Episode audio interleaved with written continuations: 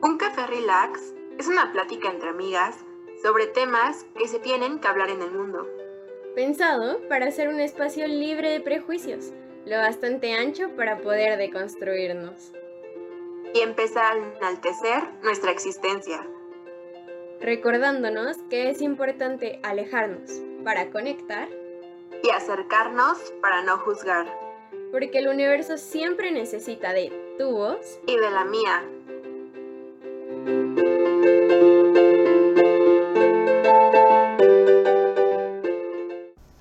Hola, muy buenas tardes, días o noches del día que estén escuchando esto.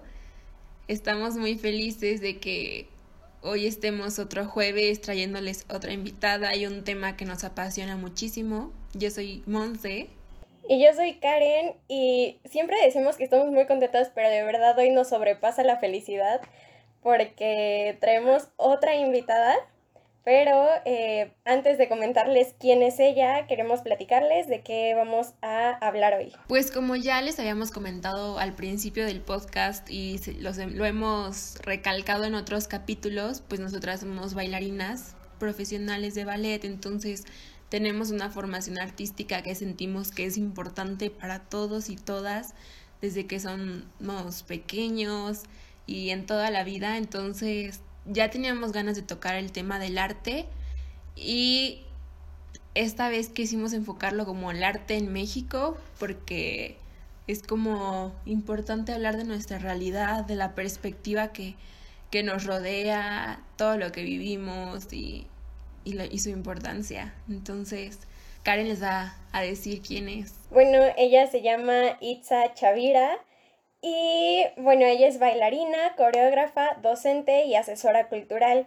Nos sobrepasa la felicidad porque fue nuestra maestra en la carrera, eh, fue nuestra maestra de coreografía y gracias a sus enseñanzas, nuestra perspectiva eh, sobre el arte y la danza y el mundo en general cambió muchísimo. Entonces, sí, escuchen todo el capítulo, por favor, porque les prometo que van a aprender muchísimo. Bienvenida, Itza. Hola chicas, buenas tardes, ¿cómo están? Muchas gracias por la invitación. Yo también estoy muy contenta. Me da muchísimo gusto que a pesar de la situación que se está viviendo ahorita, se sigan motivando y sigan realizando proyectos que a ustedes les gustan, con los que se sientan bien y que además tengan que ver con pues, sus intereses y que les ayude también a llevar mejor esta cuarentena. Entonces, muchísimas gracias por la invitación y espero no decepcionarles con todas estas expectativas que ya plantearon, pero, vamos. No, está bien. La verdad, siempre hablar contigo en clase o en un cafecito ahí relax o en clase que se convierte en plática de vida y emocionales. Entonces, siempre es muy, muy ameno, muy padre. Entonces no dudo que esto también lo sea. Pues muy bien, chicas. Pues sé que tienen algunas preguntas, comentarios, entonces, pues no sé con qué quieran empezar. Bueno, pues nos vamos a ir enfocando como, como en varios eh, aspectos que tú has trabajado a lo largo de tu vida alrededor del arte. Entonces, antes que nada, nuestra primera pregunta es, ¿cómo has vivido el arte en tu vida? Pues pues de muchas formas, o sea, creo que de parte de la familia, tanto de mi mamá como de mi papá, siempre han sido muy admiradores del arte desde, diferente, desde diferentes perspectivas. Por ejemplo, de la familia de mi papá, pues todos mis tíos tocan algún instrumento. Mi abuelito era maestro de primaria y secundaria en Milpalta y a él le gustaba mucho la música. Entonces a todos mis tíos les enseñó a tocar el acordeón, el violín, el piano, cantaban, tienen sus discos y desde chiquita me ponían ahí a hacerle el cuento también, ¿no? Entonces de ese lado como de la música como tradicional y como, como el gusto por, por la música en movimiento y todo siempre estuvo. Y del lado de mi mamá eran como más específicos en sus gustos, les gustaba mucho la música clásica, les gustaba mucho ir a la ópera me tocó que me llevaran, por ejemplo, a la Nezahualcóyotl a escuchar música, ver al taller coreográfico de la UNAM. y también les dieron, en ese entonces creo que estaba muy de moda que todo el mundo tocara instrumentos, entonces también de ese lado todos tienen como conocimientos de piano y, creo que tienen buen bagaje como musical. Entonces, pues desde ahí siempre estuve como, como metida, siempre había como muchos, pues sí, había libros de todo y sobre todo ir a exposiciones y platicar de, de, pues sí, de arte en general, de sus gustos personales. Entonces, como no queriendo la cosa, pues ahí me, fui, me fueron metiendo hasta que terminé estudiando en el Centro Nacional, bueno, entré a CNA, a la Escuela Nacional de Danza Clásica y Contemporánea, estuve un año ahí y después ya continué en la OLIN, que es donde ya terminé mi formación. Pero ha sido como, pues sí me ha ido llevando, o sea, no, no he tenido forma de hacerme así de ladito, ¿no? Siempre, siempre he estado ya encaminada ahí, como que de la familia nunca creyeron que me fuera a dedicar tal cual al arte, como que lo veían como un complemento para la vida, como algo fundamental pero no tal cual como carrera, entonces ahí también fue como todo, todo un nuevo debate. Sin embargo, al final siempre me han apoyado y, y pues gracias a, mi familia he logrado pues hacer lo que he hecho también. Sí, está muy bonito la familia porque siempre creo que va a ser como un debate tanto en familia como sociedad elegir el arte. Y como pregunta curiosa, o sea, de niña, ¿cómo crees que influyó como tu acercamiento al arte? o en tu futuro, en tu formación, en tu que haya influido como en tu personalidad, ¿crees que hubo alguna diferencia a otros niños y niñas que veías que no tenían tanto este acercamiento? Pues sí, sí, siempre hay diferencia, o sea, desde la escuela, o sea, desde lo más X en la vida, por ejemplo, en la escuela ves que luego arman que tus grupitos de baile que para la verbena o para el Día de las Madres o para el Día del Niño, cosas así. Siempre había el grupito de niños que siempre querían bailar, que siempre querían cantar y siempre querían hacer algo y pues ahí estaba yo, ¿no? Me metía siempre a, estar participando y pues también en, en, la familia se aventaron luego yo con mis primos nos poníamos disque a hacer obras de teatro que la familia se tenía que echar y montábamos ahí cosas creo que la, la primera coreo que, que, puse fue como a los nueve años. Hacía una de mis primas que fue a jugar y a la pobre la tuve ahí ensayando con una pelota como mil horas.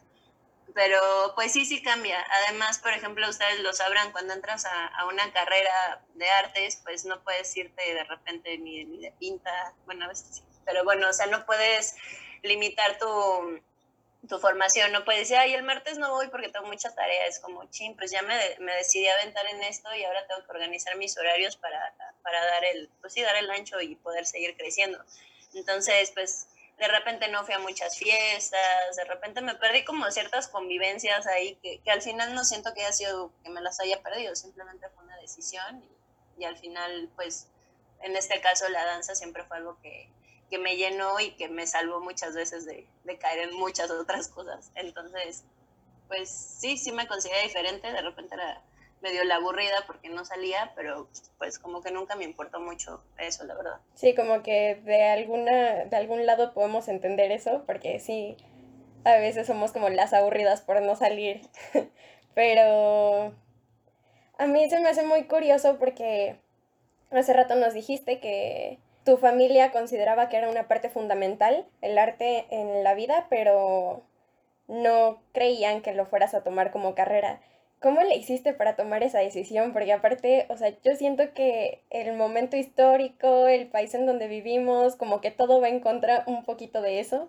Entonces, ¿cómo le hiciste? Así de que yo, Itza, voy a estudiar artes y a eso me voy a dedicar. Pues ahora sí que cuando empiezas en danza, tú no, yo no decidí, me decidieron. Porque, por ejemplo, mi, mi abuelito es arquitecto y me acuerdo que tenía incluso un amigo arqueólogo y pues de repente nos hablaba mucho de historia y de la importancia como de como de la escultura, cosillas así que escuchaba y siempre son muy involucrado con las bellas artes.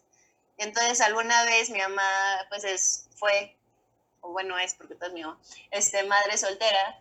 Entonces alguna vez dijeron, ay, mira, hay una escuela de danza que está ahí por Churubusco, en la que vas y pues la niña entra a las 7 de la mañana a sus clases de danza, toma la escuela y sale a las 7 de la noche, muy cool, y pues si tú que trabajas todo el día, ¿por qué no va a hacer examen la niña?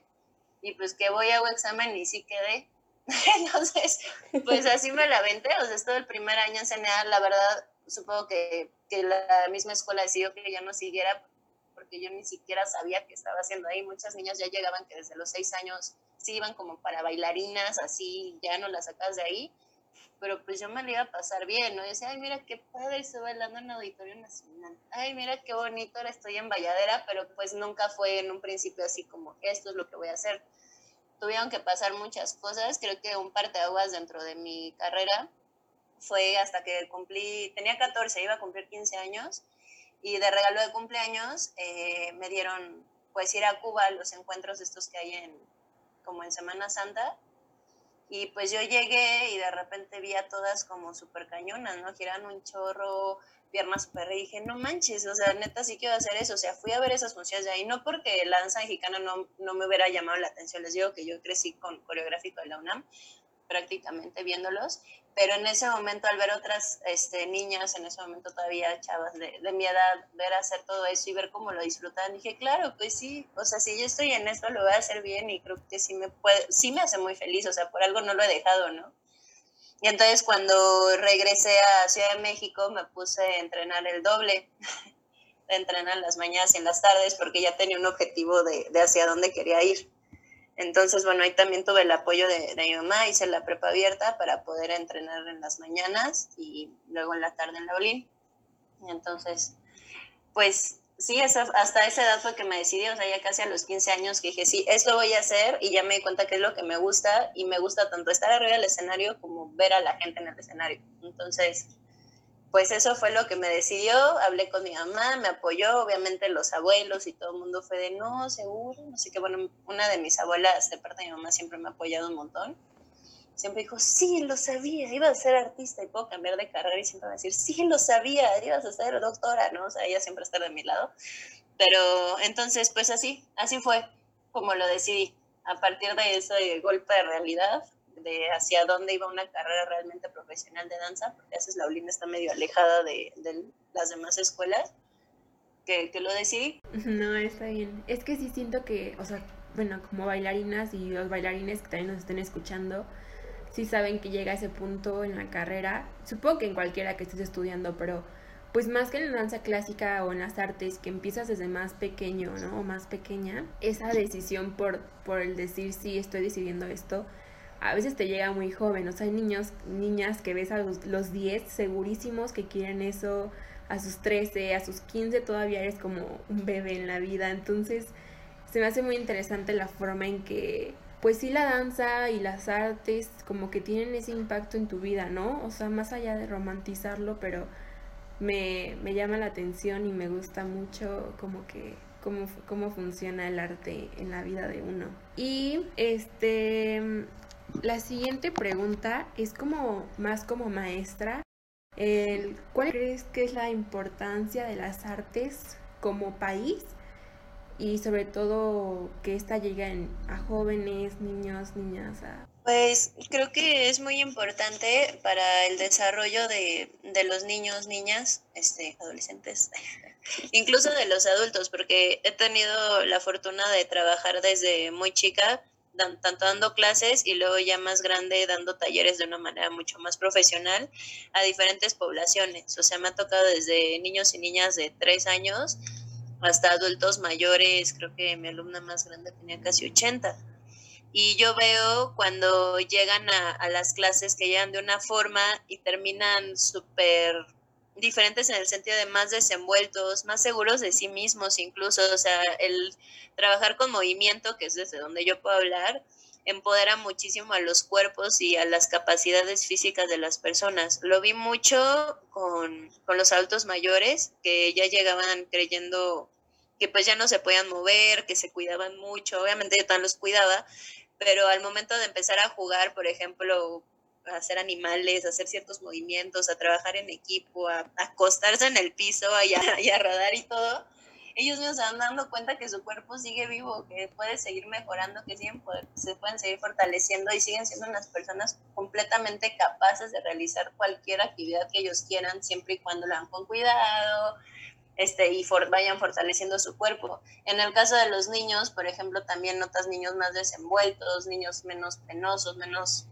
o sea, que, que, defienden y tienen sus puntos porque el hecho de moverse, de conocerse, sí es, sí es muy, muy, muy notorio cómo los cuerpos cambian a partir de, tener esta, este contacto, se vuelven personas más sensibles, incluso, o sea, suena muy cliché eso de, ay, vamos a sensibilizar a la gente con arte, pero en realidad tiene esa capacidad, les tocas fibras que ellos mismos no sabían que, que estaban, ¿no? O sea, incluso irlos a, llevarlos a un museo, y que los niños, aunque no sepan tal cual que están viendo, las personas no sepan tal cual que están viendo, pues sí, les transmite algo, ¿no? Les enseña a conocer el mundo desde otras formas y pues a soñar incluso, ¿no? Decir, órale, me gustaría como hacer ese tipo de cosas o, o no sé, se siente algo chistoso, no sé si les ha tocado, ¿no? Cuando algo te conmueve, no necesariamente hay gente que conmueve leer, gente que conmueve dibujar, y si no se conmueven, por lo menos sienten algo que, que los hace de repente cambiar. Entonces, pues por eso es importante que la gente tenga una sensibilidad para con, las artes. Me ha pasado mucho con, gente que conozco que, por ejemplo, que se dedica a la política y cosas así, que al tener ya relación constante con artistas, ellos mismos empiezan a ver el mundo de manera diferente, con otros ojos, y empiezan a preocuparse incluso por el desarrollo de, de las mismas artes, ¿no? Dentro de donde se están moviendo y ven que sí son importantes tuve la oportunidad también de trabajar, o sea, con la UNICEF, bueno, con una asociación civil que se llama YEPAC, eh, que tiene vínculo con la UNICEF y nos llevaron a lugares en Yucatán a trabajar con niños. Y una de las causas por las que nos llevaron es por los altos índices de embarazos y, drogadicción en niños menores de 15 años. Y justo los talleres que se les fueron a dar fue danza, dibujo, fotografía con celular, este, diferentes, hacer murales y todo. Y fue muy bonito ver que cuando llegamos los niños pues tenían miedo en sus colonias, este, muchos de los embarazos que se daban ahí era porque las mismas niñas no, no se sentían cómodas con sus cuerpos y sentían que podían ser utilizadas de, de cualquier forma y al momento de tener los talleres de danza y todo eso, cuando nos fuimos, ahorita ellos ya tienen como una compañía pequeñita de teatro, ya uno es fotógrafo, otra sí fue a la escuela, o sea, no sabes qué les hiciste o qué, qué hizo que, que, ellos cambiaran de repente y vieran que las drogas o ser, nada, o sea, es muy válido querer ser mamá, obviamente, pero que no nada más es a lo que pueden aspirar, ¿no? Sino que pueden tener muchas otras visiones de, de la vida y tienen otras salidas para cuando se sientan mal, pues bailan, cuando se sienten enojados, pintan, no sé, o sea, pues creo que no sé qué tanto contesté la pregunta, pero evidentemente son muy importantes para el desarrollo del ser humano en general, en lo que decidan practicar. No, sí la contestaste, no te preocupes. Ah, bueno. y, y entonces, sí, luego me fugo. Oye, y ¿Qué diferencia puedes notar tú? Porque das clases en una escuela de danza eh, que prepara profesionalmente. ¿Cuál ha sido tu experiencia como maestra eh, en una escuela profesional de danza y sobre todo en una escuela en la que se enseña danza clásica y que tú das una eh, asignatura que es como diferente, ¿no? Que trata sobre coreografía, sobre explorar el movimiento, que a lo mejor no estamos como tan acostumbrados nosotros como clásicos. Entonces, cuéntanos un poquito tu experiencia. experiencia. Mira, para empezar te voy a les voy a comentar, bueno, ya no es secreto porque ya lo voy a decir en el podcast, pero nunca he sido muy fan de, de dar clases a gente que solamente lo toma de hobby. ¿Por qué? Pues porque soy bien intensa. Entonces, o sea, es algo que me apasiona mucho y a mí me gusta que la gente cuando quiera hacer algo bien. No digo que las personas que lo practiquen de hobby no lo hagan bien, pero suelen ser grupos igual que de 10, 20 personas, cuatro van así súper enfocadas y las otras pues faltan un chorro y pues no puedes plantearte objetivos claros por esa situación porque hay mucha gente de escuelas no profesionales que ha salido excelentes artistas, ¿no? O sea, no, por eso no vamos a generalizar. Sin embargo, a mí cuando me invitaron a, a trabajar en la ULIN, me emocioné muchísimo y también me puse muy nerviosa, ¿no? Porque sinceramente yo salí de la escuela de coreografía, pero no salí como docente de coreografía, ¿no? Entonces, me gustó que invitaran a Laulín por dos cosas. Uno, pues porque pues, fue mi casa por muchos años. Yo salí de ahí y de la misma carrera de la que ustedes salieron y a la que invitaron, que es danza clásica. Y dos, pues porque era un reto personal de vida el poder transmitir los conocimientos que, me habían, este, que había adquirido en la escuela de coreografía y trasladárselos a, pues así, a, mis alumnos y que también me emocionó mucho, ya son tres cosas, porque a mí me hubiera gustado mucho el haber tenido esta, esta materia en la escuela, ¿no? Entonces, que va, pues vamos a compartir y, y la diferencia que veo, pues es claro que puedo ser más exigente, a pesar de que creo que no me gusta como imponerme ni llegar con una figura como muy autoritaria, porque lo que les, siempre les dije, que si están ahí es por algo y es porque tienen ganas y si no, pues, o sea, en realidad, pues al final es su formación personal y para su vida y para sus cosas, o sea, pero me gustó esta idea de de poder transmitir como este tipo de conocimientos, como ustedes dijeron, que igual ampliar un poquito el panorama que ustedes tenían estando solamente en la ULIN, solamente bailando clásico. La ULIN tiene buenos maestros de contemporáneo, pero a veces no da tiempo de enseñar pues improvisación, muchas veces también el clásico, que fue lo que me pasó a mí cuando empecé a conocer la danza contemporánea, pues es muy rígido, siempre son como los mismos elementos, siempre son con las mismas coreografías, en un principio, ¿no? Ahorita ya hay neoclásico, ya hay muchos otros coreógrafos, pero me estoy yendo como a lo básico. Y, el ir viendo, fue muy emocionante para mí, el ir viendo cómo cada uno de los alumnos y alumnas tuvieron como procesos súper diferentes y fueron encontrando en sí mismos como su movimiento y las cosas que les gustaba hacer más allá de lo que venían haciendo desde hace mucho tiempo. Entonces, pues eso fue lo que nos tocó tener como las exigencias, poder fijarme objetivos, poder ver la evolución de, de, los alumnos y alumnas, el ver cómo cada vez eran más desenvueltos y cómo en los trabajos que hacían iba viendo una madurez incluso en cada uno, ¿no? Eh, además de que la mayoría de las personas que estaban en esos grupos sí querían dedicarse a algo relacionado con el arte, o sea, sí tenían un interés o un amor real a, a lo que estaban haciendo, o sea, hay un respeto, ¿no? Entonces, otra no se contesté, pero, pero bueno, eso fue lo que más me gustó de entrar a una escuela profesional, que los, la mayoría ya va con un objetivo o con una, pues sí, con una línea de, de qué le gustaría hacer o qué le gustaría obtener de la clase. Sí, exacto, como que también siento que, que también siento que como artista, o no sé solo como bailarina, pero en general siento que que la danza te hace tomarte un poco más en serio en ocasiones la vida, o bueno, en mi caso, ¿no? No sé, no, no he preguntado a cada bailarín, porque justo, mm, o sea, como que es que es muy curioso, porque en tu clase, o sea, yo hasta a veces pensaba, como qué importante es tener maestros como Itza, pero no solo como en el arte, sino como en todo, ¿sabes? O sea, como en la escuela, en lo que quieras dedicarte, porque como que es una gran o sea, como que fuiste una gran base, o sea, no sé, como que para todo, como más como para, para la vida que como solo bailarina. Entonces está como, como dices, como que el que la gente se pueda tomar más en serio las cosas que vayan a hacer cuando quieran, de lo que quieran en su vida es como importante.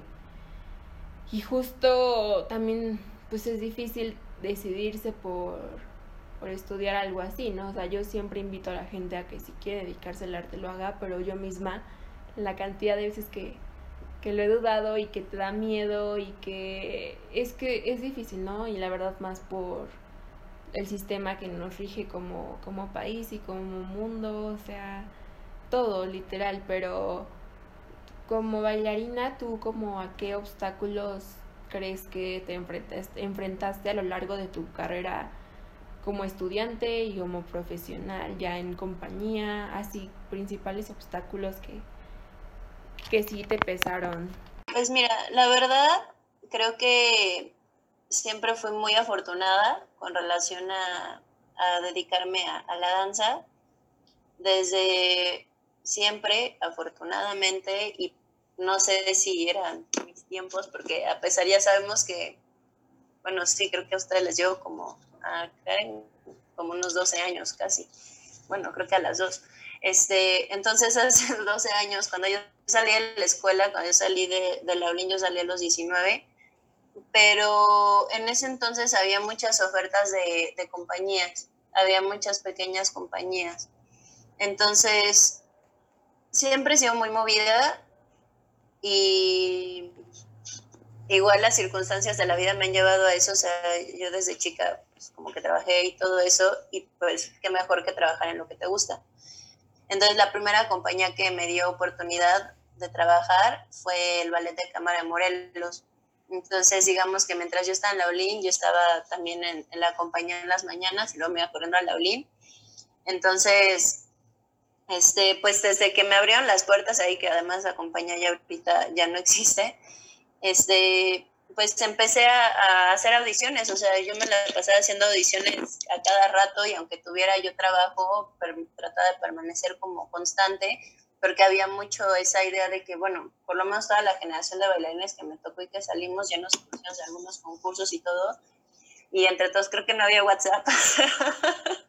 Entonces, no me acuerdo ni cómo nos enterábamos de las audiciones, o sea, creo que era como de boca a boca, o ya ni sé cómo, o sea, creo que empezó el Facebook, ¿no? Este, pues ahí publicaban y todos queríamos estar en todo y pues sí hubieron muchas oportunidades. O sea, en realidad yo me considero afortunada porque en el momento que yo salí de la escuela tenía el perfil para muchas compañías. En el sentido de, pues la danza ya saben cómo es, de buscan cierto perfil de cuerpo, de cualidades físicas y todo. Entonces, creo que desde que salí de la escuela hasta ahora eh, nunca me ha faltado trabajo, afortunadamente pero muchos retos que te enfrentas, pues es que el trabajo no es constante, ¿no? O sea, puedes estar en una compañía y te dan contrato de seis meses, o de repente se termina el proyecto y estás otros tres meses haciendo audiciones como loca, pero ya ahorraste tantito y vas a otro proyecto y luego estás como otros tres meses sin nada y luego vas otra vez. Y, y eso si lograste quedar en las audiciones que hiciste, porque si no quedaste en esas, pues entonces te vas de maestro o te vas de muchas otras cosas, ¿no? O sea, uno tiene que, seguirle buscando porque los bailarines pues también comen, los están muy delgaditos y todo, pero pues todos comen y todos pagan, muchos pagan renta, por ejemplo, la situación de la Ciudad de México es que llegan muchos bailarines de otras escuelas de la República, entonces se satura, ¿no? Y hay muchos perfiles y hay muchas calidades y muchos cuerpos y mucho talento, pero no nos damos abasto. Creo que ahorita la, la problemática de ahora es que no hay tantos proyectos como antes, no hay el presupuesto para tantos bailarines y tantos artistas talentosos que hay en México y incluso muchos bailarines súper buenos que yo conozco y que siguen como súper vigentes, están ahorita viendo para dónde se van, ¿no? O sea, la realidad es que en México vivir del arte pues es complicado, o sea, si te gusta mucho pues te la avientas y le sigues y pues das clases y ves la forma, pero llega un punto en donde o sea, que ya no sabes ni para dónde hacerte, ¿no? Y, no nada más es cosa como de ustedes, ¿no? Que, que plantean que no, pues hay muchas veces que uno hasta quiere pensar en dejarlo, ¿no? Y, van empezando, ¿no? Tengo compañeras de mi edad o un poquito más grande que me han dicho, oye, no sabes qué es que creo que ya lo voy a dejar. Digo, no, llevas, o sea, al mismo tiempo que yo, ¿no? Llevas 12 años bailando profesionalmente o más y, y no pares, o sea, aguanta tantito, pero pues no todas las situaciones son iguales para todos, ¿no? Entonces creo que el reto principal al al que me enfrenté ya en el mundo laboral saliendo de la escuela fue la competencia de bailarines súper buenos y talentosos que, tenemos en México y que además llegan de otros, incluso de otros países, y pues la demanda del trabajo. Eso es lo, lo principal. Oye, y si no me equivoco, ahorita estás como en el área de la gestión cultural. Entonces, como como artistas estamos como de un lado, ¿no? Como que vemos una perspectiva, pero supongo que una vez que estás dentro como del sistema y que ves que, falla y que no falla, eh, es una perspectiva diferente y bueno, eso al final como que te nutre a ti de, de muchísimas maneras como artista y como gestora, ¿no? Porque traes la experiencia de, de ser bailarina y ahorita para ser bailarina también ya traes la, la experiencia de la gestoría. Pero ¿cuál crees que sea como el problema o qué está fallando? No sé, es que es muy complicado porque te digo, o sea, nosotras como bailarinas lo vemos como desde una perspectiva, pero tú como gestora, ¿qué, qué crees que está ahí fallando y por qué estos artistas están buscando para dónde irse y qué país? Porque, porque en México no, no es suficiente. Bueno, para empezar, yo al principio decía, ah, sí estoy haciendo gestión cultural, luego me di cuenta, y aterricé, y me di cuenta que la gestión cultural abarca demasiadas cosas. Entonces, dentro del área de la gestión está gestor cultural, promotor cultural, facilitador cultural y asesor cultural. Cada uno de ellos tienen como labores diferentes. Y en un principio dije, ah, sí, pues hago gestión, pero no, me di cuenta que por los conocimientos que tengo y por la trayectoria que apenas estoy generando, pues soy más como un tipo de promotora o facilitadora cultural. Porque justamente ahora estoy en un proyecto que creo que se los voy a compartir con los Senderos Culturales, en donde me tocó escuchar a tantos gestores con tantísima trayectoria que dije, no, hombre, o sea, para gestora me falta muchísimo. Pero bueno, dentro del área en el que me estoy empezando a desenvolver, que es justo esta área de la promoción y que sí aspiro a hacer como más gestión cultural, pues creo que a, muchos artistas, voy a generalizar, les, les cuesta trabajo ver fuera de, de lo que ya saben hacer. Eh, se clavan mucho con la idea de, bueno, solo voy a bailar, solo voy a hacer esto y si no lo consigo, pues es culpa de, del sistema y de que las cosas están mal y de que no hay apoyos y de que no hay cosas. Entonces, pues sí, el gobierno te puede facilitar ciertas becas, bueno, si estás dentro del gremio, porque todavía siguen dando las becas a unas mismas personas, pero también por eso hace que muchos artistas jóvenes no se avienten a hacerlo porque creen que no van a quedar. Entonces creo que lo primero que tienen que hacer los artistas es aventarse a hacer las cosas. O sea, decir, bueno, pues no pasa nada, si no quedo, pues ya por lo menos me vieron ahí, ya por lo menos estoy aprendiendo a, llenar este tipo de formatos, ya por lo menos generé un proyecto. Este, también siento que falta mucho hacer comunidad entre artistas. Siento que a veces los artistas son muy egoístas con su trabajo y, y no saben trabajar en equipo. Creo que la situación ahorita demanda que aprendamos a hacer equipos y aprendamos a, generar redes y vínculos con otras personas que son las que al final van a estar ahí también para apoyarnos, ¿no? Y que pueden ayudar a ver nuestras carreras artísticas desde diferentes perspectivas. Y pues también no clavarnos, porque los gobiernos siempre van a estar cambiando. O sea, porque casualmente siempre tienden a, culpar al sistema, al gobierno y todo, pero pues el sistema y gobierno viene desde hace muchísimo tiempo. O sea, independientemente de las personas que estén en el poder ahora, uno como bailarín, artista, persona, este, debería poder aprender a moverse de otras formas y no depender solamente de eso. Entonces, yo estoy a favor de que los bailarines salgan si tienen las posibilidades, conozcan otros países, bailen en otras compañías, pero que después regresen a, a, compartir esos conocimientos, ¿no? Porque en cada país pues tienen sus propias culturas, sus propias investigaciones de movimiento que siempre van a ser muy enriquecedoras para, para, las personas que estamos en México y que no hemos logrado como bailar en compañías en el extranjero, ¿no? Igual para todos los artistas, creo que lo importante, suena muy hippie, pues es compartir, ¿no? Compartir conocimientos y no nada más decir, ay, sí, ya vengo de Alemania y ahora soy la mejor del mundo y bueno, pues todos bailan para mí, me llevo los apoyos, pero no comparto realmente lo que es, ¿no? Porque muchos talleres de danza son de, te presento mi movimiento, pero no te presento el proceso de cómo llegué a ese movimiento. Algo que me decían mucho mis maestros en la escuela era que cada vez que tocábamos material de otra persona, dijéramos que ese material era de esa otra persona, ¿no?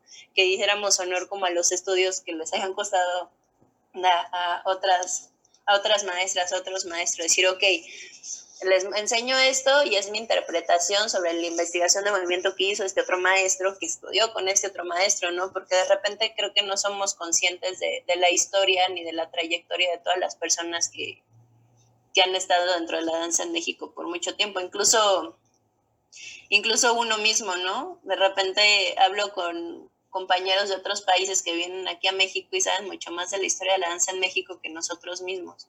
Entonces no nos hace generar como no quiero sonar así como muy nacionalista, pero o sea, muy patriótica, pero valorar a, las personas que impulsaron la danza desde los inicios es súper importante para saber de dónde venimos y saber que esas personas lograron sobresalir y lograron hacer sus compañías porque trabajaron en equipo, hicieron comunidad y como han hecho comunidad, pues ahorita siguen todos aquí. O sea, que son las que dicen vacas sagradas, pues sí, pero esas vacas sagradas se conocen desde que tienen 17 años y no han dejado de apoyarse en ningún momento y así han logrado sobrevivir, han logrado darle trabajo a otras personas y han logrado tener sus compañías también y hacer proyectos súper padres. Entonces, lo que nos falta ahorita pues es esa comunicación, esa comunicación y no basarnos solamente en, pues, en los apoyos que están ahora. O sea, justo ser creativos y hacer foros así, por ejemplo, igual que están haciendo ustedes, que parece un podcast como muy inocente y todo, pero pues al final entre ustedes ya están haciendo equipo y están haciendo vinculaciones con la gente que están invitando. Entonces ya me echo un rollazo. y no sé otra vez si contesté la pregunta. pero bueno. No, no te preocupes, sí, sí la contestaste. Ya me conocen. Me conocen para qué me invitan. Ay, sí. No, es que también siento que que también hay veces que quitarle uno mismo el estigma de las artes, o sea, como que tú no solito también saber que también depende de ti en ocasiones y, y ver todas tus realidades y saber si quieres hacerlo o no, o sea, también saber a qué estás dispuesto, a qué no, y sobre eso trabajar mucho, o sea, pues como en cualquier cosa que uno elija en la vida, es como meterse bien, ¿no? O sea, hacer las cosas bien, como crees que son, como deben. Y también de pronto hay cosas que son más difíciles de, de controlar como la pandemia, o sea, que al final, tal vez desde nuestro privilegio, yo siento que al final nos ha dado otras tantas cosas como, pues no sé, desde el podcast como ejemplo, pero me refiero como a nivel personal, como crecimiento, hasta artístico, de muchas maneras, ¿no? Hemos crecido también en, estos tiempos, pero tú como, como todo, maestra, bailarina y gestora, o sea, ¿en qué manera crees que a ti y al mundo afectó? Híjole, pues es que sí, frenó todo. Eh, a todos los artistas, pues todas las temporadas que había, había, las clases presenciales, muchas personas se quedaron sin alumnos, sin funciones, sin proyectos, les cancelaron cosas. Pero como aprendizaje, porque pues yo también hablo desde una posición privilegiada en la que no, no la padecí tanto más que en algunos proyectos o funciones que ya tenía previstas con, con las personas con las que bailo pues muchos tuvieron, a mí me dio mucho gusto, no, no me acuerdo de, hacer, ya me salté a otro lado, este, alguna bailarina profesional, así no voy a decir nombres, que, que vi en Instagram y todo eso, que justo decía que gracias al COVID se había conocido otra forma y que había aprendido otras habilidades que no sabía que tenía. Entonces creo que más que fijarnos en todo lo malo, hay que fijarnos como en lo bueno, en que muchos artistas o bailarines o gente se dio cuenta que, son valiosos como artistas, pero también son valiosos como con muchas otras formas, ¿no? O sea, aprendieron a, crearon estrategias, se volvieron estrategas, este, emprendedores, eh, muchos ya tienen negocios de cositas o vendieron algo o de repente se dieron cuenta que trabajan en línea, podían tener muchísimos más alumnos, o sea, mucha gente se empezó a mover este, empezaron a descubrir nuevas habilidades, nuevas formas de moverse dentro del sistema eh, y se descubrieron como diferentes personas y diferentes, ya repetirlo, de habilidades y seres humanos y todo. Entonces yo creo que lo que nos deja el COVID y toda esta onda de pandemia pues fue ver más allá de lo que ya teníamos, ¿no? ver más allá de lo que creíamos que solo éramos yo no sé, por ejemplo, si ahorita solamente me, dedicara a bailar, cómo me estaría yendo, ¿no? O sea, quizás la estaría padeciendo muchísimo y también tendría que ver otro tipo de estrategias, dar clase en línea, o sea, vender ropa, comida, no sé, o sea, me hubiera tenido que poner como súper creativa para ver qué, qué podía hacer. Y eso es lo que hicieron muchos, que les está yendo muy bien. Este, y, que hay gente que ya, ya generó proyectos súper sólidos que creo que no van a soltar en mucho tiempo aunque termine esta temporada de pandemia. Entonces creo que si nos fijamos en lo positivo, mucha gente ha logrado logrado reconocerse de otras formas. Y ya, para no hablar feo ya del COVID. Oye, qué bonito que nos lo plantees de esta manera, porque de verdad cuando eh, leí la pregunta yo dije como, mm, no, ya valió, todo está mal. pero, pero sí, tienes mucha razón.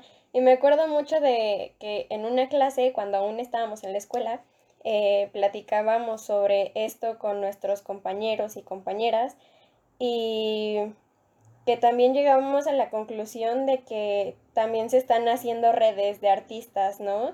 Y nos lo planteaste con la videodanza, ¿no?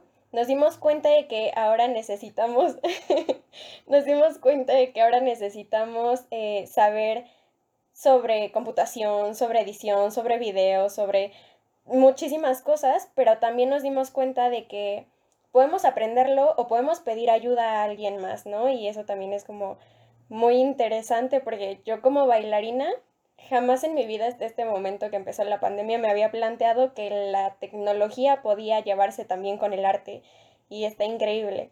Y que también han habido muchas conversaciones, muchos conversatorios, eh, conferencias en Zoom que que funcionan para esto, ¿no? Que te plantean nuevas perspectivas y que incluso estos conversatorios son con personas que viven en Inglaterra, que viven en muchísimos distintos países y en una ocasión yo le dije a Monse como es que se me hace muy loco que acabo de salir de terapia y ya estoy en una conversación con alguien que vive en Inglaterra. Jamás en la vida hubiera pasado esto. Entonces creo que sí, las, las, lo que también nos deja mucho la pandemia y, y como este freno que se le puso a toda la vida afuera fue que, que la ciencia y el arte o la tecnología y el arte no están peleados, ¿no? Que se pueden llevar muy, muy bien, pueden compaginar muy bien. Sí, así es. Y, y un tema que tocas muy importante es eso, es aprender a hacer muchas cosas. O sea, no nada más clavarnos justo con lo que ya sabemos. Nos damos cuenta que, mientras más herramientas tengamos de diferentes disciplinas o diferentes cosas, eh, podemos, pues podemos encontrar más alternativas, porque justo mientras más cosas conoces, pues tu panorama se amplía y si dices, bueno, no estoy bailando ahorita, pero ahora apoyo gente, pero no apoyo gente, pero también sé cocinar, no sé cocinar, pero te ayudo a editar video, pero sé de diseño, pero sé de esto, siempre va a haber como soluciones, ¿no? Obviamente, como digo, hablamos desde el privilegio. Hay gente que tuvo la posibilidad de meterse y ponerse a aprender este tipo de cosas, de tomar cursos, de que tiene una computadora o acceso a Internet y puede estar en todos estos conversatorios. Entonces, ese es como mi punto de vista desde mi postura, ¿no? Porque habrá gente que por más optimista y le digas, ay, si sonríe y aprende de todo, pues no le está viviendo igual, ¿no? Pero pues es algo que ya está fuera de nuestras manos, con lo que no podemos hacer realmente algo ahorita, pero no podemos dejar de pensar en, las personas que, no se vieron tan privilegiadas y, y, pues también empezar a plantear cómo se les va a apoyar a esas personas, cómo se apoya a esos artistas. Por ejemplo, la, ay, se me olvidó el nombre de esta red nacional de danza, algo así, o sea, mucha gente de repente se desconectó, se hizo el proyecto de Telar, que era donde se hizo el registro de todos los artistas que hay en, en México, hubo otro financiamiento de la Secretaría de Bienestar, en donde se les dio un préstamo a los bailarines también, como parte de un financiamiento. Este, hubieron algunos proyectos, ¿no? Que, que si no estás metido, que tienes una computadora, wifi, internet o los contactos y redes correctas, pues no te enteraste y pues ya no fuiste acreedor a ese tipo de beneficios, ¿no? También hubo otra red de coreógrafos ya de talla así de, los que incluso fueron mis maestros, este, que también hicieron como un banco entre ellos para apoyar a, los coreógrafos o bailarines que se han quedado sin trabajo y se les hizo un préstamo, ¿no? Entonces, entre las personas que pudieron depositar en una cuenta y la gente que necesitara podía disponer del dinero que estaba ahí, ¿no? O sea, pero quienes propusieron esto, los mismos coreógrafos que hicieron comunidad hace los ochentas, ¿no? Entonces es eso, a ellos ya les tocó vivir también estas, o sea, pues varias situaciones.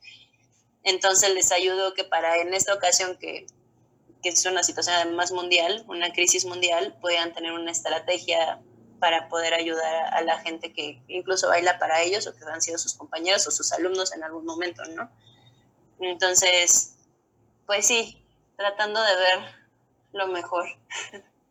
Sí, porque yo también creo que, o sea, es, es difícil para muchos enfocarse en, en lo, en algo bueno o en algo que, lo que pueden rescatar y en estos momentos. Y yo creo que el poder tener la oportunidad de un espacio en tu casa pequeño para poder seguir bailando como bailarina o poder seguir creando como artista y así es como también se agradece, ¿no? El hecho de poder seguir vivos y, y así. Entonces, la verdad sí creo que pues es, es muy rescatable todo lo que ha acontecido. Es difícil, pero siempre creo que o sea, creo que también es importante ver para adelante porque si ahorita te quedas, pues no sé, estancado sin hacer absolutamente nada, pues llega un futuro en el que ya no va a haber pandemia, ya no va a haber nada, entonces vas a tener que salir a, al mundo y, y, puedes salir con, con más herramientas, ¿no? Y no sé si tengas como alguna cosa final que nos quieras comentar, como, como no sé, un comentario final de la vida, de, de lo que quieras.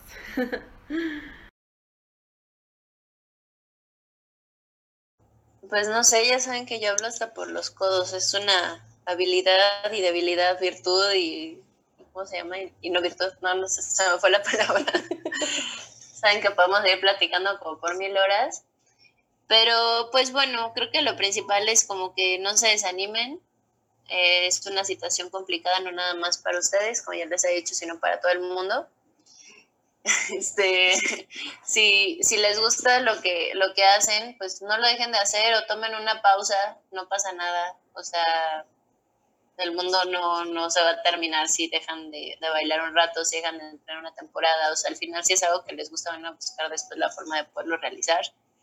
Este, y, y pues sí, vivir de, de la danza y el arte no es fácil, pero pero bueno, cuando te gusta y eres aferrado, pues vas a ver la forma de, permanecer. Dentro de, mi vida me he sometido a muchas mutaciones de, y muchos cambios de, forma de pensar, lo cual, lo cual agradezco mucho, que, no soy creo la misma persona que salió de la escuela la, primera vez, ni la segunda vez de coreografía, ni, no sé, me, me, me encontré en constantes cambios y eso mismo les va a pasar a ustedes en replantearse lo que están haciendo, de por qué lo están haciendo y ver desde dónde lo quieren empezar a abordar. Digo, a mí me fascina bailar, me fascina estar en el escenario, pero algo que me di cuenta que también me gusta, pues, es apoyar otros proyectos y ver que otros proyectos les va bien y que se pueden desarrollar de la mejor manera, ¿no? Y si puedo ser como un trampolín o un, un puente para que esto se realice, pues me hace muy, muy feliz y también el saber que, que ustedes les, les dejé una pequeña semillita, una curiosidad ahí extra de mí como su maestra, la verdad, eso es algo de lo que me llena muchísimo y que me hace muy feliz que, que ustedes también se hayan replanteado y que se hayan cuestionado. Y, y también agradezco todas las veces que me preguntaron y que me quedé así sin, sin, respuesta, porque eso te hace saber que no siempre vas a tener la respuesta para todo, nunca vas a tener la respuesta para todo y lo mejor es relajarse, no dejar de moverse y pues también recibir lo que te va dando la vida poco a poco. Y no sé, o sea, ya me voy a poner mis rollos hippies, pero entonces, este, más bien no sé si tengan otra pregunta, otro comentario, la verdad es que me da mucho gusto haber estado aquí con ustedes, a ver qué piensan los que nos escuchan. No, muchísimas gracias de verdad, porque así desde que empezamos el podcast eras una de las personas que tenía que venir y que tenía que estar. No sabíamos cuándo, pero tenías que. Y sí, siempre se aprende muchísimo de ti y contigo. Entonces, pues sí, te agradecemos con todo nuestro corazón y le agradecemos a la vida y a la universa que nos haya permitido este pues tomar clases contigo, conocerte y que ahorita estés con nosotras compartiéndonos un poquito de tu vida, un poquito de tu conocimiento, de tus reflexiones. Eh, y pues nada, muchas gracias Itza, te queremos. Ah, yo también las quiero. Allá voy a llorar otra vez. otra vez. y te queremos mucho, gracias. Muchas gracias, yo también las quiero, me da mucho gusto que, que sigan acordando de mí. Ya saben que cuando quieran otro cafecito, relax. Aquí estamos, cualquier pregunta, sugerencia, comentario, ya saben que pueden contar conmigo y pues mucho éxito con este nuevo proyecto y ojalá llegue a muchas personas y tengan muchos invitados interesantes también. Muchas gracias. Eh, nosotros les deja, nosotras les dejamos la, el Instagram de Itza para que vayan a seguir eh, su trabajo. Y eh, nuestras redes sociales, nuestro blog, ya saben que ustedes pueden mandarnos mensaje cuando quieran. Les queremos y nos escuchamos el próximo jueves.